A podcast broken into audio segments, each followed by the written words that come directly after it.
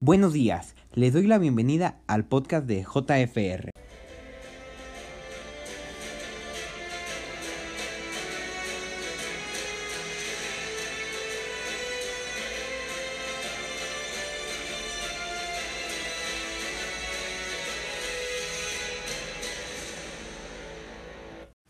Mmm, ¿huelen eso?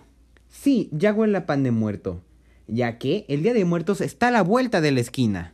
Y como muchos saben, estamos en medio de una pandemia por el COVID-19, y eso no nos permite salir a celebrarlo como antes. Por ello, los gobiernos están buscando cómo celebrarlo sin ponernos en riesgo y sin perder la tradición. Y la manera de que va a ser esto va a ser de manera virtual por las redes sociales. El festival empezará del 30 de octubre al 2 de noviembre. El primer día, el viernes 30 de octubre, a partir de las 4 de la tarde, podrás hacer múltiples actividades, como ser partícipe del taller de diseño de máscara, o disfrutar la obra de teatro El vuelo de mi abue, así como visitar virtualmente la tradicional ofrenda de muertos en el centro histórico o en la delegación Josefa Vergara y Hernández.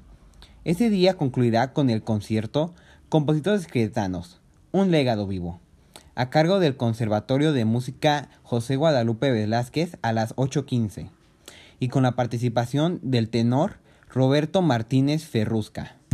Para el sábado 31 de octubre, ponte cómodo en tu hogar, para disfrutar de las actividades desde temprana hora, con el taller de elaboración de Catrinas, o el teatro con títeres Catrinas Calabacitas.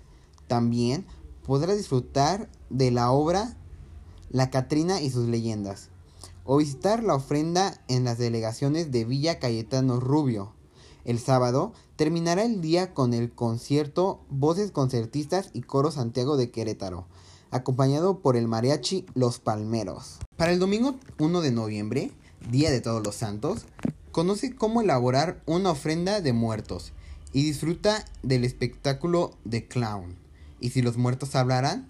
O el concierto Vivan los niños, las pelis y el amor, con Lorraine Herbach y Juan Carrión. También podrás ver la ofrenda de muertos en Epigmenio González y será el día con el concierto de música reggae a cargo de Hierbabuena Cajala.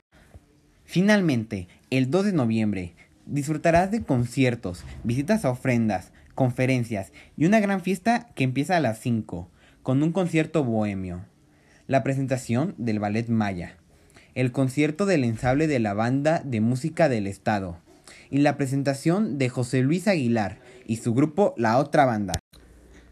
Como podrán haber escuchado, Querétaro va a estar plagado de actividades por hacer este Día de Muertos. Y todo desde la comodidad de su casa. Así que no hay excusa para no asistir de manera virtual a las diferentes actividades que hay. Los saluda Adrián González del equipo 21 a cargo de Led Elizabeth Tejeda.